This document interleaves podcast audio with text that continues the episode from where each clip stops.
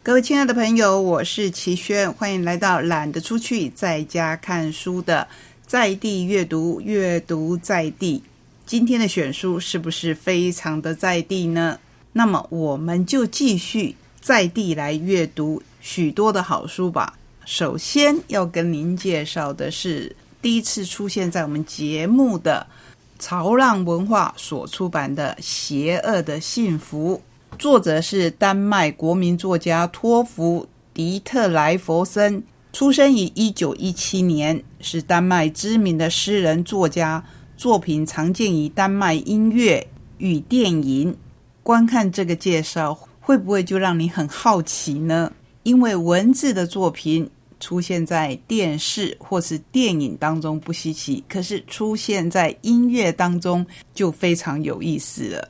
他的书甚至也被选入丹麦小学的教材中。出生于哥本哈根的工人阶级家庭，童年经历成为他作品的重心。二十出头便出版首部诗集，一生著作近三十本，包括短篇及长篇小说、诗歌与回忆录。女性身份记忆，童年是作品中反复出现的主题。勇于书写自己的忧伤和痛苦，刻画人性最深处的禁忌及挣扎。成年以后，反复与酒精、毒瘾对抗，多次进出精神病院。这些经历成为他晚期作品的中心。一生经历四段婚姻，于一九七六年服用过量的安眠药，离开了世界。这里面当然有两件事我们要提醒的，就是酒精和毒瘾不要碰，然后还要请你珍惜生命。我们回到这一本书《邪恶的幸福》，收录了一九五二年散及一九六三年《邪恶的幸福》两本著作，共二十一篇小说，是继他的代表作《哥本哈根三部曲》。之后再度响应国际的最新小说选集，既然是代表作后的重要作品，当然是备受瞩目与欢迎。本书集结了他的多部小说，依旧展现独树一帜的写作风格，如锋利的手术刀般切开童话快乐结局的表象，捕捉了人物隐藏于表面下暗涌的绝望与脉动。在他的笔下，无论男女都在努力摆脱现实生活分配给他们的角色，梦想变得自由和幸福，而生活似乎始终无法给予甜美的回报。光听介绍，是不是就直接撞击到您的内心呢？这二十一篇小说主题几乎都聚焦在婚姻生活及家庭场景，充满了张力。例如，伞这个故事，妻子以一把伞作为生活的逃逸出口，换来的是丈夫折断的伞骨。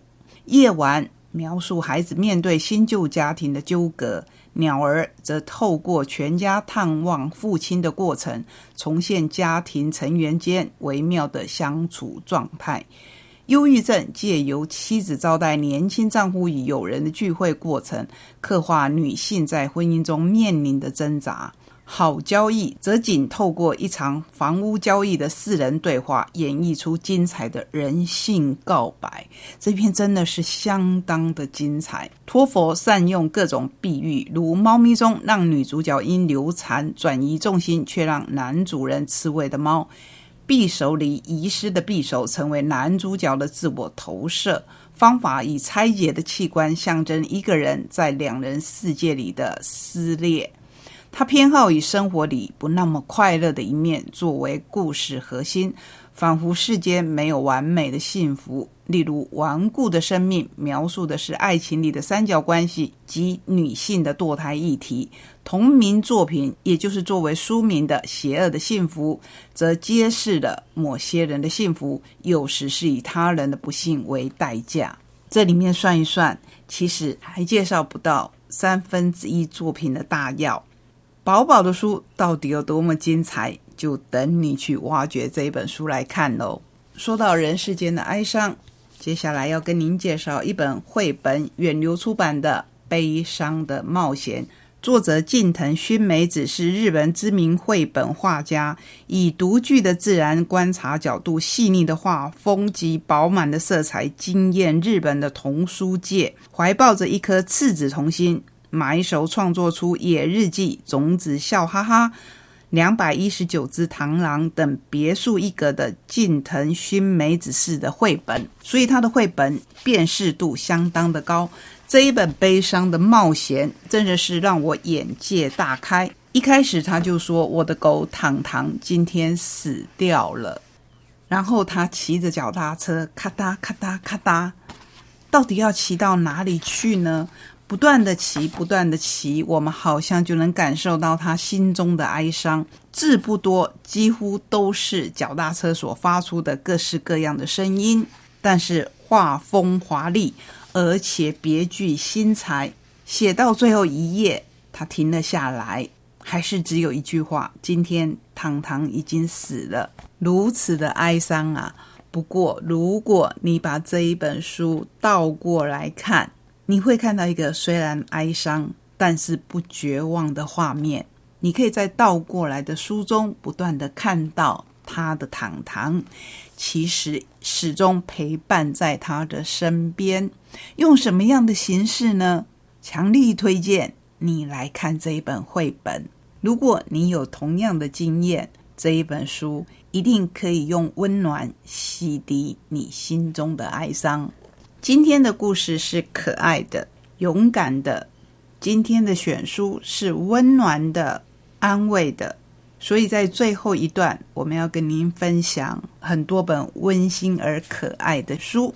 首先来看《成为一个家》，跟刚才介绍《悲伤的冒险》一样，是由远流所出版。故事撰写者科林·罗恩·科辛斯基，绘图则是瓦勒利·多坎坡。翻译蓝依琴在扉页上有亨利·大卫·梭罗所说过的一句话：“想治愈爱的伤口，唯有更加倍的去爱。”这一本绘本以房子为主角。一开始他说：“墙上的最后一块砖头已经安置就位，花园里也种下了最后一朵花。我做好了所有迎接家人的准备，全身上下都因为期待而颤抖不已。”刚开始，你可能会不知道，说话者是这一间房子，它记录了一个家庭在这里面增添人口，留下无数的回忆。后来，房子渐渐的老旧，孩子渐渐的长大，开枝散叶，房子变成了最孤单的家人。直到有一天，两个男人搬进了这一栋房子。房子说：“我让男子走过的地板嘎吱嘎吱响，但他欣喜地说：‘不过是个小问题，几枚钉子就能解决了。’我也使劲让墙壁出现裂缝，水滴也从水龙头滴落。男人用手指轻抚裂痕，转了转水龙头的把手，没有什么是补涂跟垫圈修不好的。这两名男子齐心合力的把房子整理出来。”不但带来一只狗，有一天他们还抱着一个宝宝走进我的大门。这个小女孩咯咯欢笑，我的心也充满着喜悦。没有多久，我的地板上就传来了小脚踩来踩去的啪嗒声。你有没有注意到？不知不觉当中，这本书让我们看到了前后不一样的家庭风貌，可是一样的温暖。每一个人成长的过程当中，都会去许多的家庭，自己的家。亲人的家，朋友的家，所以接下来跟您介绍两本上仪所出版的《去阿妈家玩》以及《住阿妈家》，文图都是雷纳安德森。这是小莫与阿妈系列。小莫去阿妈家，阿妈很开心，可是小莫很伤心，他不想跟妈妈分开。阿妈抱抱他，他们一起跳舞。讲故事，还烤了好多的小面包要带回去。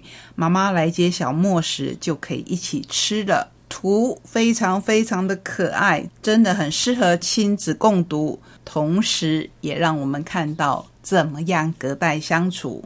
刚才说的是去阿妈家玩而已，现在我们来看住阿嬷家。有时候小莫会去阿嬷家住，他们有好多的事情可以做啊，一起吃早餐、聊聊天，一起出门去散步。阿嬷还会讲故事给小莫听。比起去阿嬷家玩，我更喜欢住阿嬷家，因为你可以从书的左页跟右页看到老人跟小孩生活形态的不同。虽然不同，可是又有可以融合在一起的地方，是两本非常适合亲子共读的书哦。最后，我们来看上一所出版的《农夫阅历》，文跟图都是金善珍这一位韩国的创作者，翻译是简玉璇。家家户户阖家平安，幸福美满，真的是很适合在年底跟您分享的一本书。故事一开始就是我们现在的冬天，虽然台湾不像韩国一样会下雪，但是同样可以感受到冬天的氛围，顺应自然的步调过冬。一早就听见麻雀的叫声，暖炉呼呼运转，乡间狗儿抖动身体的声音，睁开眼睛，在混合着雪和泥土的气息当中，踩着积雪来到院子里啊。银杏的枝头上还挂着冬意呢。我们看到了农夫在扫地，太太在拔菜，然后发现农作物清晨又被鸟儿咬了几口，夜里张鹿也咬了一口。